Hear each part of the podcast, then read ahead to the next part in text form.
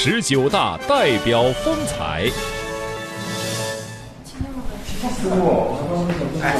这里是青海省西宁市城北区新海桥社区的办事大厅，社区党委书记、居委会主任田小红在这里帮助处理群众遇到的各种问题。一待就是十六年。家庭住址在那个啥，在那个大通县桥头。